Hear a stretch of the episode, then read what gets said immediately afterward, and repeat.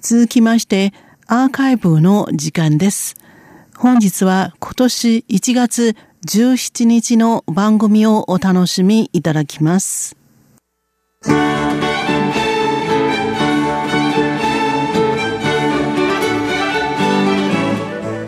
リスナーの皆様、こんばんは。台湾ミニ百科の時間です。この時間では台湾のちょっとした豆知識をご紹介しております。ご案内はそう予定です。中華民国の第15代政府総統選挙は先週の土曜日に1月11日に終わりました。与党民進党の公認候補、現職の蔡英文総統は中華民国総統直接選挙史上最高得票数の817万231票で再選を果たしました。一方、最大野党国民党の韓国有高尾市長は552万2119票で落選し、13日には市長の仕事に復帰し、これからも市政に尽力すると発表したものの、高尾市では菅市長の罷免を求める動きが広がっています。韓国有氏はこれから市場の座をキープすることができるのか、注目が集まっています。さて、先週このコーナーでは焼きビーフンと台湾の選挙の関係についてご紹介いたしましたね。選挙が終わった今、道端で焼きビーフンを調理する景色は視界からすっかり消えましたが、最近ではまた、とある食べ物が話題となっていますよ。それは台湾式フライドチキンです。人の顔よりも大きい黄金色のフライドチキンを一口食べたらサクサクでスパイスの効いた衣の下に柔らかな鶏肉からたっぷりの肉汁が口の中に流れ込んでくる。およそ台湾元35元から70元、日本円128円から257円ぐらいで美味しく召し上がることができる人気グルメです。近年では外国人観光客が絶対に食べるべき台湾のグルメの代表となっています。皆様も食べたことがありますか？台湾式フライドチキンは中国語でジーパイと言います。日本語の鶏という漢字の旧字体、そして排除、排水口の排と書きます。選挙が終わった後のこの一週間、台湾の新聞を見てみますと、蔡英文総統と韓国有市長二人の動きに負けないほど、ジーパイ、フライドチキンに関する報道が結構多いですよ。政治に強い関心を持っている台湾では、選挙の結果を予測する賭けが非常に流行っています。もちろん、本格的な賭博では違法ですから、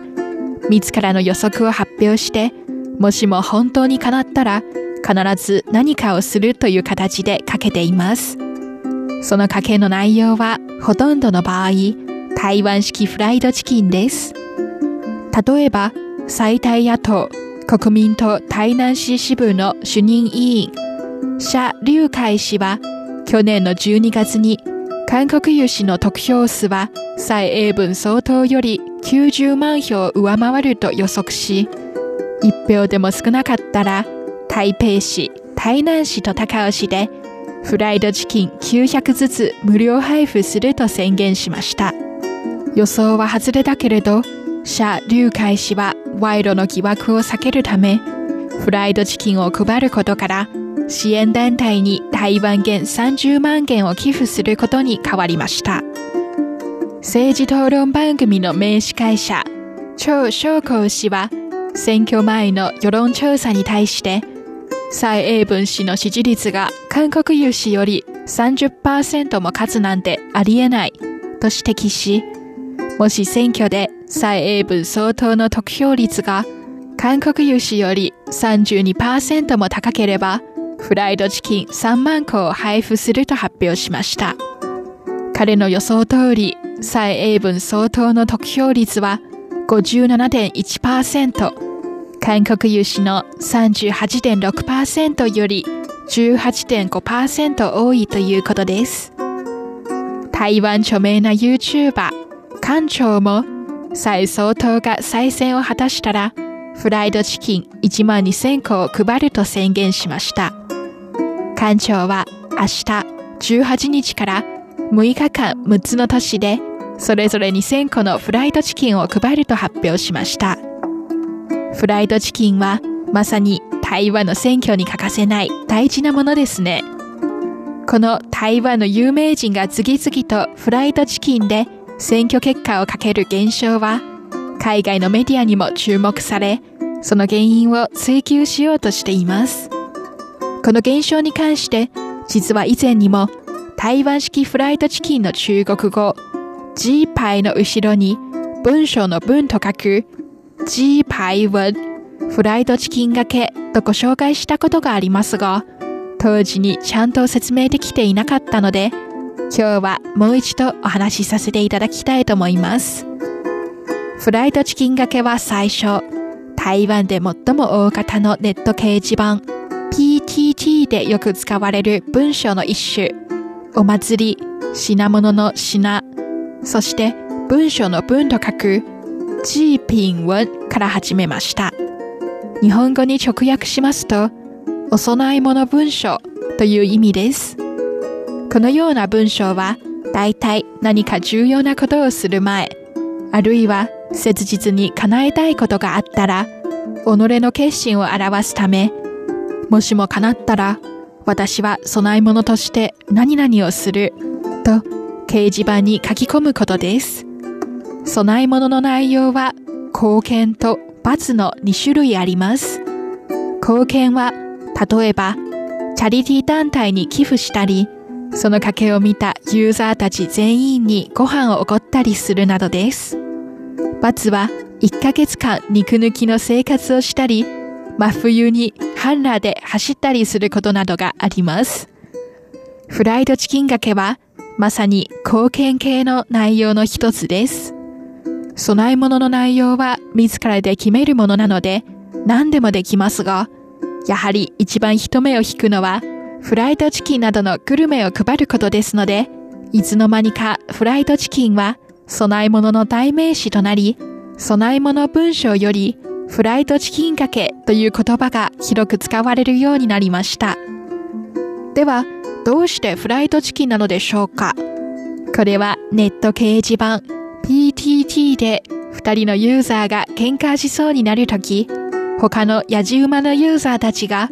フライドチキンとタピオカミルクティーを買ってきた。誰か椅子を持ってきてとコメントし2人の喧嘩を傍観する準備ができたとアピールする習慣がきっかけと言われています。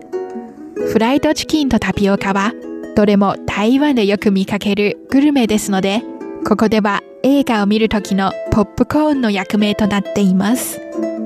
フライドチキンとタピオカというコンビは PTT のユーザーたちの間であまりにも人気があっていつの間にか供え物文章の人気供え物となっていました。そして時間が経つにつれて硬くなるタピオカよりフライドチキンは圧倒的に日持ちがいいので供え物ならフライドチキンを配ることにしようという習慣が広まりました。そしてこの PTT の供え物文章の習慣は次第に日常生活でも使われるようになり現在では今回の選挙のように政治家たちもフライドチキンをかけることを通して注目を集めていますよ。どうしてよりによってフライドチキンなのかステーキじゃダメなのかと鶏さんに知られたら多分このように文句を言われるかもしれませんね。選挙になると鶏さんが悲しむかもしれませんが鶏肉を取り扱う業者さんにとってはこれ以上ない嬉しいことかもしれません。なぜならフライドチキンがけのおかげで最近台湾の2軒の大手鶏肉業者の株価が上がりましたよ。こうして話しているうちにフライドチキンを食べたくなりました。どこかでフライドチキンを配っているところがあるのか探してみようと思います。台湾ミニ百科ご案内はそう予定でした。こちらは台湾国際放送です。